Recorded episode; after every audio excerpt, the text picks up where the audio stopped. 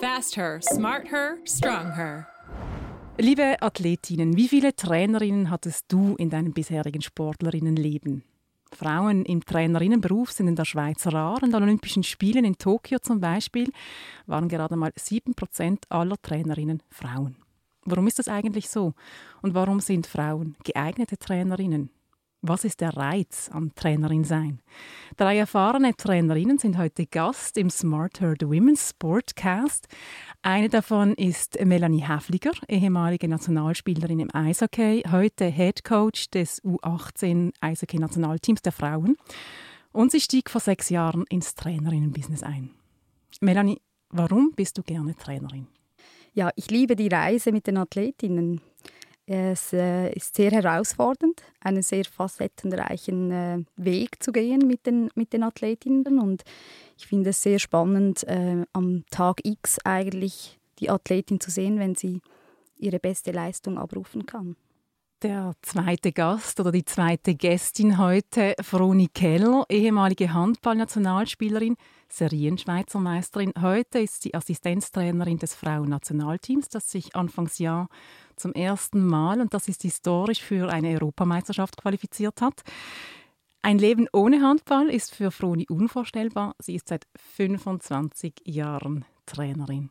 Froni, du bist die einzige Trainerin in der Handball Hall of Fame. Was hat das für eine Bedeutung für dich? Ich bin extrem stolz über diese Möglichkeit oder diesen Zustand, dass ich da dabei bin. Aber es macht mich gleichzeitig auch traurig, weil ich die einzige Frau dabei bin.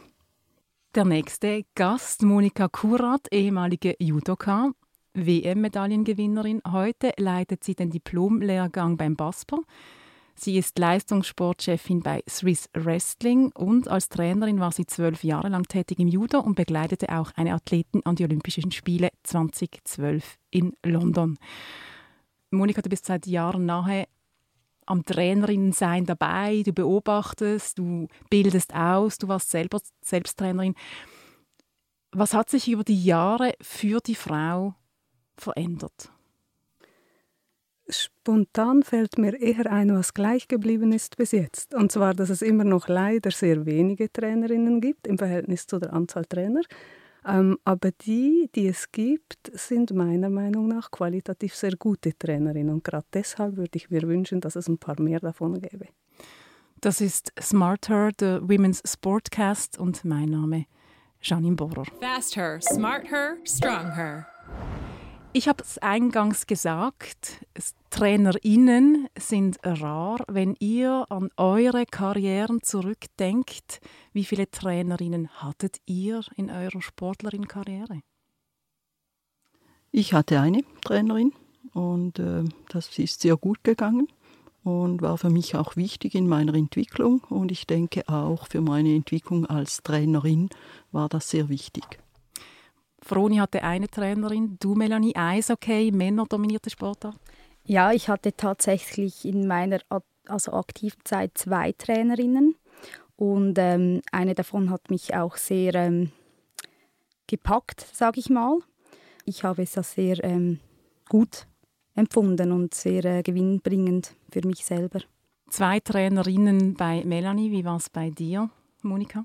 Ich hatte auch zwei Trainerinnen ähm, ziemlich früh in meiner aktiven Karriere und ich glaube, deshalb war es für mich ziemlich selbstverständlich, dass Frauen genauso Trainerinnen sein können, wie Männer es können. Wie wichtig waren weibliche Vorbilder für euch? Sehr wichtig. Also ich glaube, der Austausch war für mich gewinnbringender mit einer Trainerin zusammen als Frau ähm, meinen Athletenweg machen zu dürfen. Wie war es bei euch? Habt ihr Unterschiede gespürt zwischen Trainer und Trainerinnen? Also bei mir war es vor allem die Emotionalität, die mehr äh, zugelassen wurde oder anders erlebt wurde, aus, ausgelebt werden durfte. Von beiden Seiten, als Athletin und von der Trainerin-Seite? Ja, es war so ein Grund, besseres Grundverständnis da. Und ich denke, das habe ich so ähnlich wie Melanie. Ich habe von beiden sehr viel profitiert und habe aber bei beiden auch gemerkt, ich sehe Dinge, die ich als Trainerin nie so machen würde, aber das ist geschlechtsunabhängig. Es war für mich, glaube ich, auch eher geschlechtsunabhängig. Ich finde, alle meine Trainerinnen und Trainer hatten so ihre, ihre Qualitäten und die Seiten, mit denen ich irgendwie halt auch umgehen lernen musste. Aber wie es mir im Rückblick scheint, ähm, war es eher geschlechtsunabhängig. Monika, du bist in der Trainerbildung tätig. Ich habe es eingangs gesagt, nur sieben Prozent der Trainerinnen, die in Tokio dabei waren, waren Frauen. Warum sind so wenige Frauen in diesem Business tätig? Ja, das ist eine wirklich spannende Frage und ich hätte gerne die, die abschließende Antwort darauf. Es gibt, glaube ich, eher ein, ein paar Vermutungen, ähm, weshalb das sein könnte. Einerseits die Arbeitsumstände, die der Trainerberuf mit sich bringt, unregelmäßige Arbeitszeiten, nicht gerade eben familienfreundlich. Ähm, das könnten äh, so Gründe sein.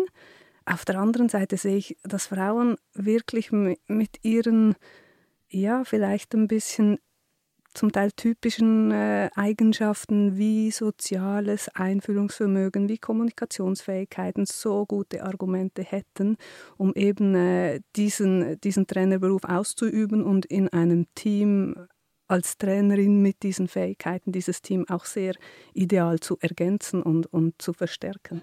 Ihr seid von den wenigen Frauen, die den Weg gegangen sind. Ihr seid alle Trainerin, aktiv immer noch oder ihr wart es. Melanie, wie bist du Trainerin geworden? Wie lief das? Ja, ich war eigentlich noch aktiv und wusste, dass ich ähm, meine Schlittschuhe an den Nagel hänge und ähm, habe mir dann trotzdem ein gutes Jahr Zeit gelassen, um das Leben nach der aktiven Zeit ein bisschen ähm, auszuprobieren oder zu genießen auch. Und äh, es ging aber nicht lange, dass ich wieder irgendwo in einer Reishalle war und ich wurde von einem äh, Trainer eigentlich, den ich selber auch aktiv als aktive Spielerin hatte, angefragt, ob ich nicht Lust hätte. Er suche noch einen Assistenzcoach. Und äh, ja, ich musste nicht lange überlegen und war schon wieder im Business drin quasi. Und ja, so, so ist es eigentlich ziemlich schnell. Dann hat sich der Lauf genommen und mein meine Motivation und mein Feuer war wieder entfacht, eigentlich nach der aktiven Zeit, wo ich zuerst eigentlich gedacht habe, ich habe jetzt abgeschlossen mit diesem Kapitel und das äh, nächste in meinem Leben kann folgen und das hat das nächste auch eigentlich gefolgt, einfach äh, auf der anderen Seite von der Bande quasi. Als du angefragt wurdest, war dann die Antwort für dich klar, ja, das mache ich, ich kann das, ich will das. Wäre schön, wenn es so gewesen wäre, aber ich hatte auch meine Bedenken, ob ich jetzt ähm, ja, diesen Schritt wage, weil es ist man darf nicht vergessen, man braucht irgendwann auch eine gewisse Distanz. Man ist nicht mehr im Team, sondern also nicht falsch zu verstehen, nicht im Team, sondern im Coaching-Staff. Und das war sicher für mich noch eine lehr lehrreiche Zeit, auch diese Distanz zu, äh, zu bekommen. Ich kannte sehr viele Spielerinnen, mit denen ich selber noch aktiv sogar gespielt habe. Und ähm, ja, es war eine Reise, aber ähm, eine schöne Reise eigentlich. Wie war das bei euch? Wie seid ihr, Monika und Froni, zum Trainerin-Posten gekommen? Bei mir war der Weg äh, völlig anders. Ich habe Turnlehrerausbildung gemacht und habe damals schon gemerkt, dass ich nicht unbedingt äh, Lehrerin werden möchte, sondern eigentlich Trainerin werden möchte.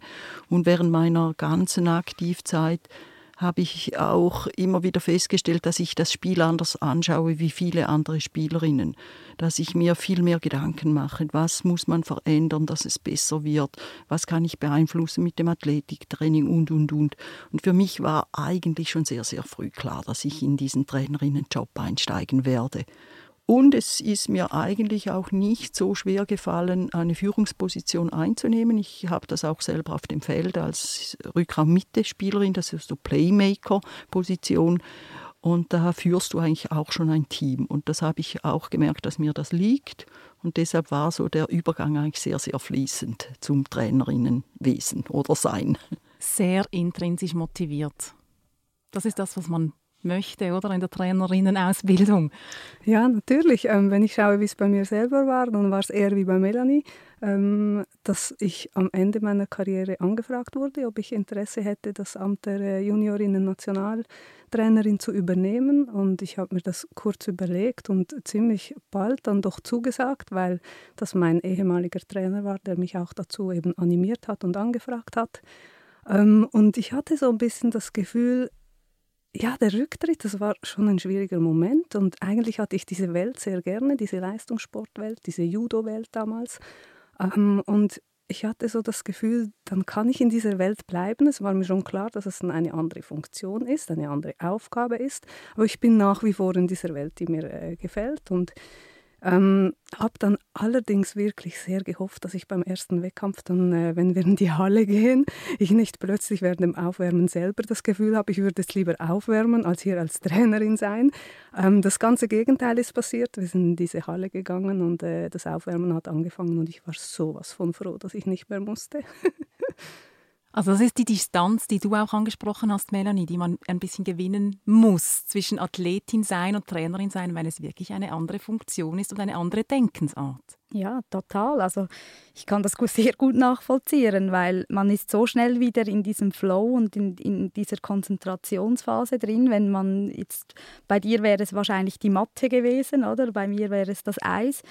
Und ähm, ja, man, man, man realisiert dann eigentlich, dass man eine andere Funktion ja hat und wie, wie schön das auch ist, also in dieser anderen Funktion zu sein und wie man das mitgestalten kann und wie man unterstützen kann.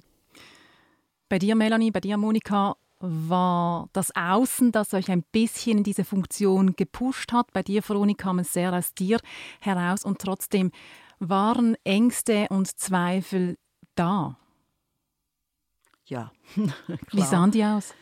So, man hat so ein männliches Vorbild viel gesehen und so die männliche Selbstverständlichkeit, ich kann das. Und äh, ich habe mich immer wieder gefragt, was kann ich verändern oder dass es wirklich gut kommt. Gewisse Versagerängste, also jetzt, das ist sehr fatal formuliert, es sind einfach so die größeren Selbstzweifel. Ich glaube, da unterscheiden wir uns massiv von den Männern. Kommt euch das bekannt vor, Monika? Ja, natürlich. Immer wieder hatte ich Zweifel oder immer wieder viel, viel überlegt, was können wir besser machen, was kann ich anders machen, wie kann ich die Athletinnen noch besser, noch individueller vorwärts bringen und begleiten. Ähm, diese Fragen haben sich zum Teil ja halbe Nächte lang gestellt, aber es ist auch immer eine Herausforderung gewesen für mich, diese Gedanken zu machen und Wege zu finden, Dinge auszuprobieren und dann möglicherweise halt wieder einen Schritt vorwärts zu kommen. Wie erlebst du die Frauen heute, die die Trainerin-Ausbildung machen, den Diplomlehrgang? Haben die auch noch immer mehr Zweifel, Selbstzweifel als ihre männlichen Pendants? Ja, das erlebe ich schon ein bisschen so, dass die Frauen sich wirklich viele Gedanken machen und, und ähm, schnell dann eher mal sich zurückziehen, als halt die Ellbogen raustun und sich ins Zentrum zu stellen. Ähm, ich, ich glaube, was ich mir manchmal ein bisschen wünschen würde, ich meine, der Spitzensport ist schon ein Feld, wo, wo man halt auch sich ins Schaufenster stellt, wo man sich Kritik ausstellt. Das gehört, gehört glaube ich, dazu, bei Männern wie bei Frauen. Und das ähm, ist ein Teil dieses Trainerberufes. Und Manchmal würde ich mir wünschen, dass die Frauen dann nicht alles persönlich nehmen würden, sondern dass sie es einfach so nehmen als fachliche, sachliche Kritik und Hinweis und auch als Chance, ähm, darüber nachzudenken und es dann bewusst zu verändern oder eben auch nicht. Aber all diese Hinweise etwas weniger persönlich zu nehmen, das würde, glaube ich, helfen. Froni, du nickst heftig. Mhm. Weil das ist so etwas, was ich immer auch den Spielerinnen sage. Auch auf diesen 20 auf 40 Meter, da seid ihr die Handballerinnen. Und wenn ich euch kritisiere oder etwas sage, dann sage ich das euch als Handballerinnen. Ich möchte, dass ihr handballerisch besser werdet. Das hat nichts mit eurer Persönlichkeit zu tun. Und diese, diese Kritik oder diese Tipps, die ich gebe, die muss ich mir auch wieder immer selber sagen. Das zählt auch für mich. Nimmt die Trainerin-Ausbildung Rücksicht auf die Frau? Also gibt es da, ich finde es immer schwierig zu sagen, Spezialprogramm oder Sonderprogramm, aber berücksichtigt die Ausbildung vielleicht dieses in Anführungsschlusszeichen Defizit, was aber gleichzeitig auch eine Stärke sein kann, wenn man selbstkritisch ist bei den Frauen. Also gibt es da eine, ein Mentoring-Programm, ein, ein Empowerment-Programm, wo man die Frauen packt? Es gibt aktuell auf verschiedenen Ebenen sehr viele Überlegungen dazu, weil das Thema auch ähm, gerade durch unsere Bundesrätin Amherd sehr ins, in den Vordergrund gespielt wurde. Ähm, ich glaube, da wird in nächster Zeit einiges kommen und, und sich konkretisieren, auch zugunsten ähm, von Frauen, von Trainerinnen. Andererseits haben wir aber in der Trainerbildung schon vor einigen Jahren die Sozial- und Selbstkompetenzen sehr vermehrt und verstärkt ins Zentrum gestellt und behandeln dort Inhalte, bei welchen sich die, die Trainer, Trainerinnen in Ausbildung eben sehr mit sich und ihrer ähm, Coaching-Philosophie auseinandersetzen und dort wird schon sehr aufs Individuum eingegangen und, und auch auf ihre Stärken und Schwächen. Ihr habt alle gesagt, als Athletinnen habt ihr nicht große Unterschiede gespürt, ob euch ein Mann oder eine Frau gecoacht hat. Spielte nicht so eine Rolle. Warum ist es trotzdem wichtig, dass wir mehr Frauen in diesem Beruf haben? Ich glaube, das Vorbild ist einmal wichtig, dass äh, ich als junge Athletin sehe, ich kann auch weitermachen, ich kann auch später in eine weitere führende Funktion gehen, also einfach prinzipiell das Vorbild. Und was ich sehr, sehr wichtig finde, was Monika eigentlich schon gesagt hat, wir haben vielleicht die größeren Kommunikationsfähigkeiten äh, und vom sozialen Bereich her denke ich auch, bringen wir ganz viele gute Qualitäten mit, die äh, für ein Team extrem wichtig äh, sein können. Und auch so das Einfühlungsvermögen in die Frau, in die junge werdende Frau. Solche Themen sind vielleicht einfacher mit einer Frau zu besprechen, wie mit einem Mann zu besprechen. Als Bezugsperson auch. Ich glaube, Frauen bringen andere Ideen ein, andere Lösungsansätze und sie tragen auch etwas bei zu einem Klima, das sich ver verändern kann in einem Trainerstaff. Ähm, es kann nur bereichernd sein, auch wenn ein Mann genauso bereichernd sein kann. Aber wenn es gar keine Frauen sind, äh, gibt, dann fehlt ein Element, glaube ich. Meine momentane Assistenztrainer ist ein Mann. Und äh, ich tausche mich gern aus mit ihm, weil wir aus verschiedenen Blickwinkeln manchmal Situationen anschauen. Und am Schluss geht es uns, die beste Lösung oder den besten Entscheid für die Athletin zu finden. Und das ist sehr bereichend, der Austausch zwischen Mann und Frau zu haben, um für die Sache eigentlich das Beste rauszuholen. Was erfüllt dich am Trainerin sein? Vieles. Ich glaube, es ist schon das Mindset, dass man ja, etwas mitgestalten darf, dass man einen Weg begleiten darf und man darf am Schluss nicht vergessen, das sind alles Menschen und nicht nur ähm, Handballerinnen und Judokas etc., es stehen Menschen hinter diesen, diesen ganzen Sportarten und ich finde, das ist auch noch für mich ein ganz, ganz äh, wichtiges Argument für, für die Zusammenarbeit und für ein Vertrauen aufzubauen, dass dass das ein langer Weg sein kann und dass das viel Arbeit benötigt. Und ich glaube, ja, was erfüllt mich daran? Ich glaube, es sind all diese facettenreichen ähm, Komponente, die wir jetzt aufzählen könnten, wo, wo unendlich eine schöne Aufgabe ist im Leben. Ich möchte es nicht aufzählen lassen, aber ich möchte es hören, diese Erfüllung. Seit 25 Jahren Trainerin. Und das ist wahrscheinlich nicht nur zweimal zwei Stunden in der Woche, sondern viel, viel, viel Engagement. Warum, Froni?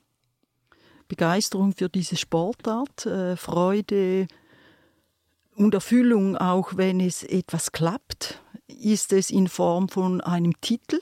Dann hat eine ganze Saison zusammengepasst, hat die Geschichte dieses Meistertitels zusammengepasst.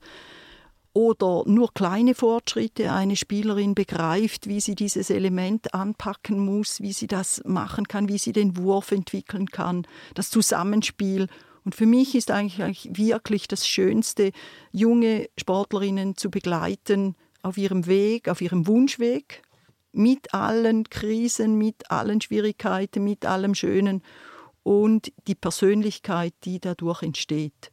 Und ich durfte wirklich Spielerinnen über 10, 15 Jahre begleiten und es erfüllt mich mit unheimlicher Zufriedenheit, diese Spielerinnen wieder zu sehen, in einem anderen Zusammenhang und zu spüren, wir haben gemeinsam einen Weg gemacht.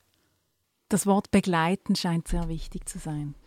Ja, das kann ich nur unterstützen. Es ist für mich wirklich etwas vom absolut Schönsten, ähm, diese jungen Leute auf dem Weg zu ihren, zur Realisierung ihrer Träume zu begleiten.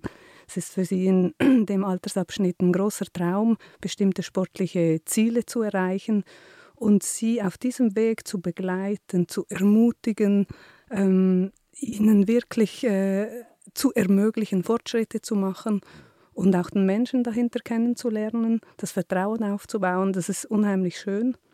Ich hatte eine Athletin 13 Jahre begleiten dürfen, ähm, sehr eng und äh, das war so eine für mich eindrückliche Erfahrung, die ich nie missen möchte.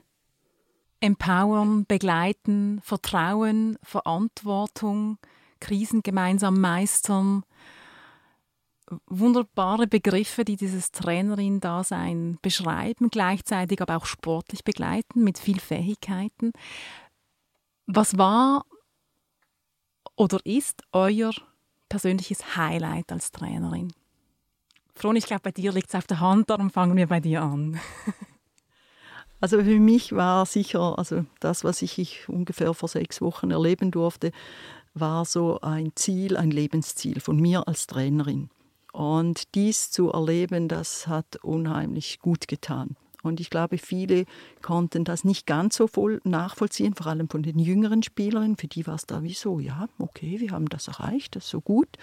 Und äh, wir haben noch etwas gefeiert. Und die Spielerinnen, die auch schon länger dabei waren, haben viel mehr auch gespürt, wie lange das gegangen ist und dass das keine Selbstverständlichkeit ist und dass Träume aber wahr werden können. Das möchte ich eigentlich diesen jungen Spielerinnen mitgeben. Es braucht nicht so lange zu gehen. Es kann kürzer sein. Aber es gibt extrem viel Freude, weiterzugehen. Das war nicht jetzt, ist nicht fertig, sondern es muss weiter und es soll unbedingt weitergehen, weil extrem viel Potenzial im Speziellen jetzt in dieser Mannschaft steckt. Und du sprichst von der Qualifikation der Europameisterschaften, genau. Melanie, dein Highlight? Ich glaube, es sind viele viele Highlights eigentlich, die, die, die jeden Tag irgendwo begleitend sind, wo, wo mir Freude bereiten. Und ich denke mir, ein Highlight kann auch sein, wenn eine Spielerin eigentlich mal nicht selektioniert wird und nach einem halben Jahr trifft man sich und diese Spielerin sagt dir als Coach und meine, man war dann die Böse, sage ich mal, oder? Es hat mir gut getan, hast du es ge gemacht. Auch das schaue ich als Highlight an für diese Spielerin, aber dass ich sage, hey, du hast etwas mitgenommen, du hast ein, eine Erfahrung gemacht, die du in das Positive umgewandelt hast und, und ähm, gehst wie ein, ein, ein neuer Weg vielleicht ein bisschen auch für dich selber. Und das ist für mich sind, sind kleine Highlights, aber ich finde das sehr, sehr wichtig. Ich glaube, die kleinen Highlights machen eben das Große eben auch aus. Emotionale Highlights bei dir oder einfach schöne Momente? Für mich ist die Emotionalität im Leistungssport per se schon das Highlight. Es gibt einfach so viele Höhen und Tiefen ähm, und es ist alles andere als gleichmäßig vor sich hin plätschernd. Und dann natürlich gibt es Highlights wie die erste große Medaille als Trainerin an einer EM äh, zu gewinnen. Und dann gibt es auch äh, natürlich diese ganz schwierigen Momente. Für mich war ein sehr schwieriger Moment bei den Olympischen Spielen ähm, als ich diese Athletin ja eben schon zwölf Jahre vorbereitet hatte und wir diese Quali geschafft haben und ähm, alles Menschenmögliche gemacht haben, um sie bestmöglich vorzubereiten und dann verliert sie diesen ersten Kampf so knapp, wie man ihn nur verlieren kann. Ähm, ja, das hat mich äh, auch mitgenommen und, und sehr stark äh, betroffen in dem Moment, war aber auch irgendwo so komisch das jetzt klingen mag, ein Highlight, wenn ich es jetzt mit etwas Distanz ansehe, mich selber dadurch nochmal viel besser kennenlernen zu können. Und so eine Erfahrung, ähm, ja, ist so eine Grenzerfahrung, wo man Reaktionen an sich kennenlernt, die man vielleicht vorher noch gar nicht kannte, weil man nie in so einer Situation war. Und was ganz generell für mich äh, rückblickend oder bis heute ein Riesenhighlight ist, ist, wenn ich Athletinnen von früher ähm, wieder treffe oder sie Kontakt aufnehmen und von der Zeit sprechen und auch sie erst mit etwas Distanz viele Dinge ähm, verstehen oder anders sehen und Dankbarkeit zeigen für was wir gemeinsam erlebt haben. Trainerinnen arbeiten viel abends, viel an den Wochenenden, sind relativ fremdbestimmt durch den Trainingsplan der Athletin oder des Athleten. Das hindert wahrscheinlich auch viele Frauen, diesen Beruf einzusteigen. Wie seid ihr damit umgegangen oder wie geht ihr damit um? Für mich war es immer so eine Leidenschaft. Klar, das kann ich jetzt als ähm, ähm, selbstständige, unabhängige Frau ohne Kinder einfach sagen, aber es war so eine Leidenschaft, dass ich äh, das überhaupt nicht als großes Opfer empfunden habe, mich diesen äh, äh, Daten und Zeiten, die fix sind, zu unterwerfen. Es hat einfach dazugehört und ich habe es auch gerne gemacht ähm, und, und habe das nicht wirklich so als schlimm empfunden, aber das ist sicherlich nochmal was anderes, wenn man ähm, Familie und Kinder hat. Kann man das ändern? Also ich meine, es ist einfach so, oder das, mit, das ist wie das, die, die Kehrseite der Medaille, ist einfach etwas, das man annehmen muss. Man arbeitet zu, ich sage in Anführungsschlusszeichen, Unzeiten. Vielleicht nicht immer sozial kompatibel. Ich glaube schon, dass man, also man kann nicht die Zeiten ändern, aber natürlich kann man die Art und Weise, sich zu organisieren, ändern. Ich glaube, es hat sich schon einiges getan, auch in die Richtung, ähm, sei es mit Jobsharings, sei es eben mit glaube ich, Partnerinnen und Partnern, die auch heute etwas flexibler sind, als das früher vielleicht noch so der Fall war, wo die Frau einfach per se sich um die Kinder gekümmert hat und der Mann halt hart gearbeitet. Ähm, da gibt es ja viele Modelle jetzt, die auch ein bisschen anders funktionieren, was dann auch wieder möglich macht, dass eine Frau vielleicht auch im Trainerberuf mit diesen Zeiten, die es halt mit sich bringt, äh, sich engagieren kann. Ja, ich denke mir auch, dass es äh, in anderen Berufen ja genau gleich ist. Also es gibt sehr viele Berufe, die in Schichten arbeiten etc. Und ähm, deswegen ist es sicher ein Punkt, wir machen es ja sehr, sehr gerne auch nach diesem Beruf. Das kommt ja auch dazu. Also man geht gerne vielleicht in das Training oder oder man muss herausfinden, was für einen Rhythmus das die Woche trägt an sich selber und ich denke mir auch das Umfeld ist sicher auch ein ganz wichtiger Punkt, dass das Umfeld ähm, mitspielt, logischerweise, und dass man aber auch äh, für das einsteht, was man selber möchte. Und ich glaube, das muss so wie ein Puzzle ein bisschen in, ineinander laufen. Wir sind eine Viererrunde. Wir haben uns einmal zum Vorgespräch getroffen. Wir haben uns vorher, etwa vor 40 Minuten oder so, das erste Mal gesehen. Und als ihr alle kamt, es war eine, es ist eine Energie spürbar. Das sind drei Frauen, das sind Persönlichkeiten was, oder was braucht es, um eine gute Trainerin zu sein? Was ist so eine gute Trainerpersönlichkeit? Was muss man mitbringen? Leidenschaft. Die Leidenschaft, etwas Außergewöhnliches zu tun. Ich, es ist so ein schöner Beruf, so ein spezieller Beruf. Ähm, einerseits die sportliche Leidenschaft für die Sportart, die, in der man halt Trainerin ist. Und andererseits, glaube ich, auch die Leidenschaft mit Menschen, Höhen und Tiefen erleben zu wollen. Leidenschaft, was noch? Ich sage auch eine große, große äh, Prise Mut quasi, dass man äh, mutig ist und zwar etwas auszuprobieren, sich selber kennenzulernen, etwas äh, entwickeln zu können. Ich glaube, das ähm, macht eine gute Trainerin auch aus, dass sie sich auf diese Reise, die ich auch schon genannt habe, einfach, dass sie sich auf diese begibt. Ich glaube, man muss sich selbst auch sein, weil diese Leidenschaft, diese Freude, diese Begeisterung kann man am besten weitergeben, wenn man sie selber auch trägt und auch gegen außen trägt. Und diesen Mut, den möchte ich vor allem auch ansprechen. Junge Frauen, seid mutig, seid auch selbstbewusst. Es geschehen Fehler und diese Fehler gehören dazu, dass man besser wird. Diese Selbstkritik ist etwas sehr Gutes, wenn man sie nicht selbst zerstörerisch macht. Melanie, du hast in einem Statement gesagt, man muss auch harte Entscheidungen treffen. Auch das muss man können als Trainerin. Man kann nicht 40 Frauen für, das Nationalteam selektionieren. Ja, aber was heißt können? Also ich hätte jetzt, wenn ich ein Kreuzchen machen hätte müssen ähm, beim Einstellungsgespräch, vielleicht nicht dort gerade meine Stärken gesehen, weil äh, es ist sicher eine Aufgabe, die man nicht, auch nicht immer gerne macht. Also es der Trainerberuf bringt Sachen mit, die man nicht immer gleich sofort erledigt haben möchte. Aber ich denke mir, es geht vor allem auch um die Sache und man lernt wahnsinn, wahnsinnig viel auf diesem Weg auch dazu, wie man, wie man äh, auch so einen Selektionsprozess äh, durchlebt. Melanie, du hast gerade gesagt, ähm, ja, ich hätte mein Kreuz nicht äh, dort gemacht und äh, diese, diese Entscheidungsfähigkeit und dann die Überbringung einer etwas schwierigen Nachricht äh, als meine Stärke zu bezeichnen.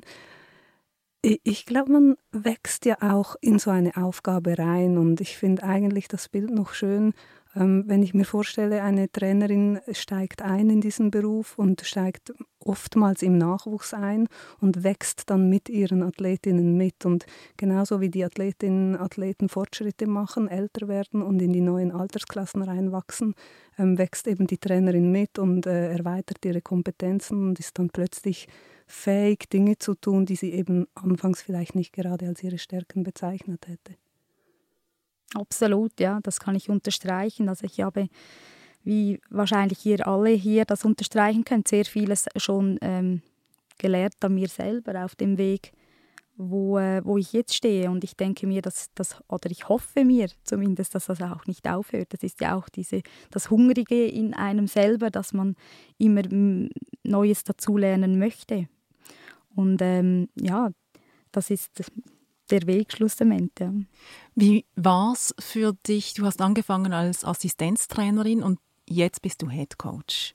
Dieser Schritt, das ist ja schon noch einmal eine andere Verantwortung. Wie ging es dir dabei? Bist du da reingewachsen oder war das wieder erneut eine Entscheidung? Doch, das mache ich. Ich wage das. Ich habe Mut. Ja, ich habe äh, die Anfrage bekommen und ähm, ich fühlte mich bereit für das. Also ich, ich selber habe mich bereit gefühlt, diesen Schritt zu machen und die Verantwortung zu übernehmen, wirklich in den Head Coach Posten zu gehen und ich hatte sicher auch den Zuspruch von, von, von guten Leuten in meinem Umfeld, die mir das auch zugetraut haben. Und ich glaube, diese Kombination hat mich, äh, hat mich stark gemacht, diesen Schritt zu gehen. Ich habe so beide Erfahrungen gemacht, also zuerst als Trainerin bei den Juniorinnen und auch als Assistenztrainerin eingestiegen und dann zur Cheftrainerin geworden. Und jetzt habe ich den Schritt zurück gemacht. Also zurück nicht im Sinn von, von Qualität, sondern im Sinn von äh, nicht mehr so viel Verantwortung zu tragen. Und äh, ich glaube, das muss man auch lernen. Ich wohl, hatte am Schluss über, äh, zu Beginn gar keine Ahnung, schaffe ich das, weil ich sehr emotional auf der Bank zum Beispiel war. Und das habe ich wirklich gut geschafft, aber im Bewusstsein, jetzt ist meine Position anders, meine Aufgabe anders. Und zu meinen Assistenztrainern, hatte eigentlich immer Trainer, habe ich immer gesagt, ihr bleibt nur so lange, bis ihr das Gefühl habt, jetzt, kann, jetzt möchte ich die, deinen Job. Dann musst du weg, dann musst du wirklich deine eigene Mannschaft, deine eigenen Ideen versuchen umzusetzen. Und das merkt man, sage ich. Wer diesem Gespräch jetzt zugehört hat und findet, ich glaube, da lodert ein kleines Feuer. Eventuell, vielleicht schaue ich mir das mal genau an, das Trainerin sein. Weil ich komme aus einer Sportart, ich habe das gewisse Know-how. Was sind dann die nächsten Schritte? Was soll diese Person, diese Frau, dieser Mann jetzt tun? Ich, schau, ich, ich schaue Monika an. Mir auch. Wenn ich mir das überlege und mir das vorstellen könnte, dann bin ich ja irgendwo schon in einem sportlichen Umfeld ähm, groß geworden, sage ich mal, habe die Sportart ja betrieben in irgendeinem Gefäß und äh, wahrscheinlich macht es Sinn, dort erstmal reinzuschauen. Wir haben es vorher angesprochen, das Ehrenamt, äh, Trainerinnen und Trainer sind überall gesucht, äh, dort sich vielleicht erstmal erkunden, melden, ähm, wie es aussieht, dann auch Trainerausbildung in Angriff nehmen, die Jugend- und Sportausbildungen durchmachen und dann wirklich Erfahrungen sammeln, ganz wichtig, einsteigen, wo auch immer es die Gelegenheit gibt, auf welcher Stufe auch immer es die Gelegenheit gibt und ähm, wo man es sich zutraut und sich wohlfühlt, einsteigen, Erfahrungen sammeln, parallel dazu ähm, sich aus- und weiterbilden und dann ergibt sich eigentlich das eine nach dem anderen. Ich sehe das auch so. Äh, sich selber melden, sich zutrauen, diesen Schritt zu gehen und in dieser Organisation, egal in welcher das man ist, dies bekannt geben und dann wird man sicher begleitet und weiter auch geführt. Und wenn man das Talent hat, dann sieht man das auch im Umfeld. Vielleicht noch anzufügen, ja nicht warten, bis endlich jemand kommt und fragt, sondern wenn ich spüre, dass ich Lust hätte, meldet euch, macht die nächsten Schritte von euch aus, weil sonst kann es je nachdem noch lange gehen und äh, ja, es wäre schade um jede einzelne Trainerin, die verloren geht. Das ist doch ein wunderbares Schlusswort, denn es ist, so wie ich verstanden habe, eine sehr bereichernde Aufgabe. äh, Athletinnen zu begleiten, zu Höchstleistungen zu begleiten, durch Höhen aber auch und durch Tiefen. Und äh, wir Frauen können das genauso gut wie die Männer. Wir müssen es einfach tun. Monika Kurat, Froni Keller und Melanie Häfliger. Ihr habt ein kleines Feuer in mir geweckt. Danke dafür und danke, Martin. Danke, gleichfalls. Fast her, smart her, strong her.